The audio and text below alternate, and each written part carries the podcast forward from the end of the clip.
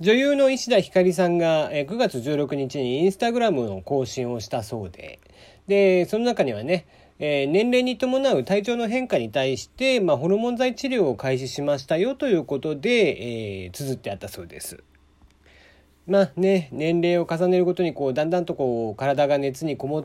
でね、体にやね、手に本間違える、えー、体にね、熱がこもってる感じだったりだとか、頭痛がしたりだとかしてぐったりしてることが多いということで、まあ、あの、病院で診断をした結果、まあ、えー、年齢に合わせてこう出てくる症状ですよということで、まあまあ、単純な話で一言で言えば、まあ、更年期障害の始まりということみたいなんだよね。うん。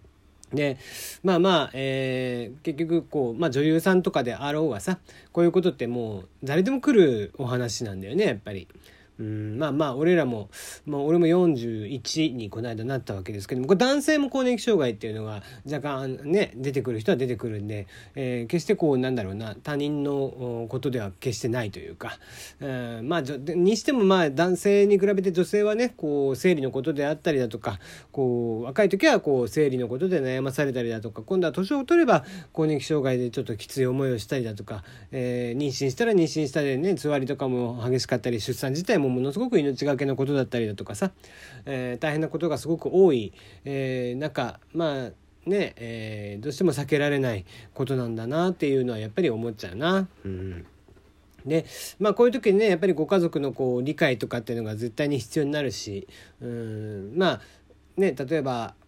まあ、結構ラジオトーク最近はこう若い人とかが多いけどね、うん、そうした中でこうご両親とかが、まあ、特にお母さんがね、えー、そういうことになることっていうのも多分多々あるので、えー、そういう時には、えー、率先してこうお手伝いをしてあげたりだとか、ね、何かできることはやってあげたりだとかしてあげたらいいんじゃないかなと思ってますね。うん、人間にとってこう2つだけこうどうしてもこう避けられない、え症状というのがあって、まあ、この更年期障害というものとあと、え老眼だね。うん、老眼もこれ避けられないんだって100%今のとこ避けられないらしくてでそういうまあ人間まあ生き物そのものが全部そうなのかもしれないけども年を追うごとにそういうことが出てくるっていうのでね、えー、まあそういう時は無理しないで、えー、ご家族に頼ったりだとかしていただいて、ねえー、ご家族もまた、え、理解を持って助け合いながら支え合いながらやっていっていただければなと思ったところでございました。改めましてこんばんは。テリーの山山すぎる部屋テリーでございます。いかがお過ごしでしょうか？さて、えー、なんかね、これまあ、テレビでもちょっとやってたのかな？どうなんですか？えー、ツイッターの方で見かけたんですけども、えー、公衆トイレの、えー、ね、設置してある、まあ、トイレに設置してあるその洗浄液、お手手を洗うやつですね。あの洗浄液がなんかすり替えが発生しているということで、えー、江戸川区船堀だそうですね。えー、それを伴って江戸川区全般の、えー、公衆トイレ、えー、駅前の公衆トイレが全て、えー、洗浄液を回収ということで、まあ、どういう状況になるかというと触ったらね液体が触れると、まあえー、刺激性のある痛みを感じる方もいたということで、えー、なかなかねちょっとまあ立ちの悪いいたずらって感じがしますね。うん、あんまりこういうことをしたら良くないなと。ね子供たちとかがね今この時期ですからやっぱり、えー、新型コロナの影響で手洗いうがいとかをね、えー、することも多くてまあまあトイレでうがいまですることはないでしょうけども手をね、えー、一生懸命きれいに洗うなんていう人はいらっしゃるでしょうし、うん、こういういたずらをされると非常に困るなとかってちょっと思ってしまいましたね。まあ幸いにして僕は出かけてないんで相変わらずテレワーク続きなんでいいんですけどもまあとはいえね、えー、トイレ公衆トイレを利用する方とかで、えこういうのを利用するされた方も多分多いんじゃないかなと思いますし気をつけていただければなと、まあ、気をつけようがないけどねこういうのね。うん、どうしようもないけどね本当、えー、早いとこなんか犯人が捕まるなりしてもらえたらいいなとかってちょっと思いましたね。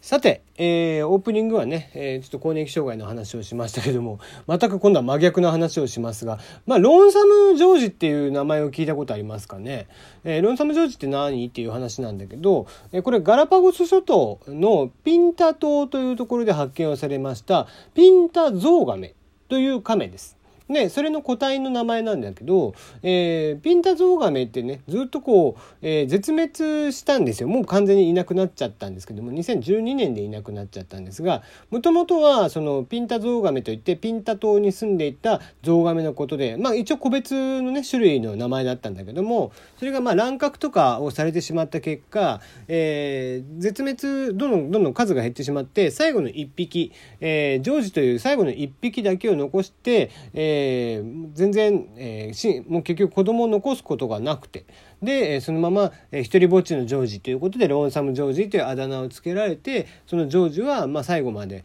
えー、交尾などをすることなく死んでいったというお話なんだよね。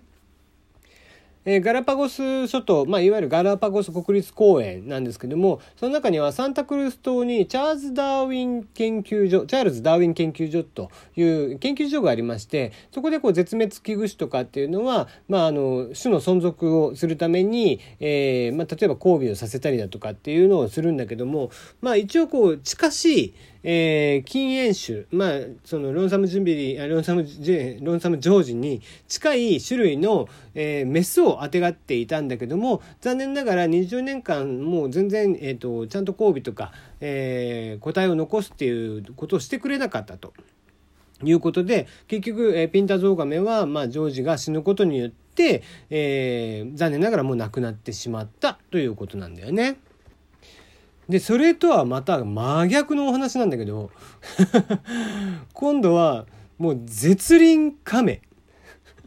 ディエゴという名称が付けられているそうなんですけどもこのディエゴくんこちらも、えー、亀なんですが同じくガラスパゴス諸島今度はエスパニョラ島というところに、えー、生息していたエスパニョラゾウガメっていうゾウガメの種類のディエゴくん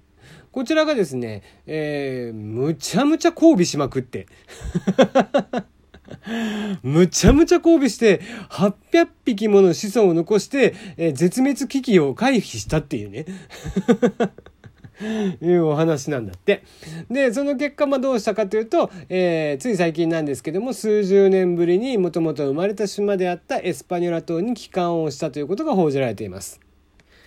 このエスパディオラゾウガメというのはもともとずっと種類が少なくて、えー、その繁殖プログラムを同じように、えー、プログラムを開始した段階ではメスが12匹オスが2匹しかいなかったそうです。で、まあ、プログラムを実行するためにあの飼育下に入れるんだけども、えー、飼育下に入れた結果この、えー、ディエゴ君を、えー、連れてきたということなんだって。でディエゴ君をサンタクルス島の同じくガラパゴス国立公園まで連れてきて、えー、さっきの研究所に連れてきたと。いうことなんだけども、まあ、そこから、まあ、1977年にサンタクルス島に移動しまして、えー、連れ去られてというかね 連れ去ったわけじゃないけどね、えー、移送されてが正しいのか、えー、移しま住む場所を移して、えー、なんとかこう絶滅プログラム回避プログラムをねやってくれないかということでやっていたところまあメスにね、えー、いっぱいこう 自分のね遺伝子を残してくれて、えーえー、どうやらプログラム終了までに生まれた個体数は、えー、2000匹全体で全体で2000匹そのうちは、えー、40%近くの800匹もの子孫をこのディエゴ君が残してくれたと。いうことで、えーまあ、ここまで2000匹まで増えたということでこの繁殖プログラムの終了を今年の1月に決定をして、えー、年齢的にはこのもうディエゴ君100歳を超えているということで今回、えー、ふるさとであるエスパニョラ島に、無事帰還をしたと。いうことでね。うん。ローンサム・ジョージと違ってね、ジョージ君とは違って、このディエゴ君はまあ絶倫だったということで。うん。渡部みたいだよね。渡部は子孫は残してないのか。はい。ということで、まあまあ、えー、同じ亀でも全然違う性格のものがいるんだなとかってちょっと思っちゃったりしましたね。うん。まあ、えー、こうした形、あの、見た目パッと見正直ね、こう、このエスパニョラゾウガメも、ピンタゾウガメも大して変わんないんですよ。もうむちゃむちゃそっくりなんだけども、やっぱりこう、個体種として一応別物という扱いになっているそうですね。ガラパゴス諸島といえばもうさまざまなね、え独自のこうなんか生物進化を遂げていて、えー、いろんな動物たちが、まあ、の他のね、えー、住んでいる地域とは全く違うちょっと形をしていたりだとか、えー、特徴的なことになっていたりだとかっていうのがあって、え、なかなかこう興味深い島だったりとかしますんでね是非1回ぐらいはちょっと行って、え旅行に行ってみたいななんて思いますけどもね、えまあタバコとか吸えないから僕は結局行くことは多分ないんだと思うんですけども。飛行機も怖いし、え飛行機あんま好きじゃないんでね。はいまあ、でも100歳超えるまでこうしてこう精力的に子孫を残そうってしてくれるんだからすごいなと。やっぱ亀の生存能力もなかなか、えー、強いんだなとかってちょっと思っちゃったりしましたね。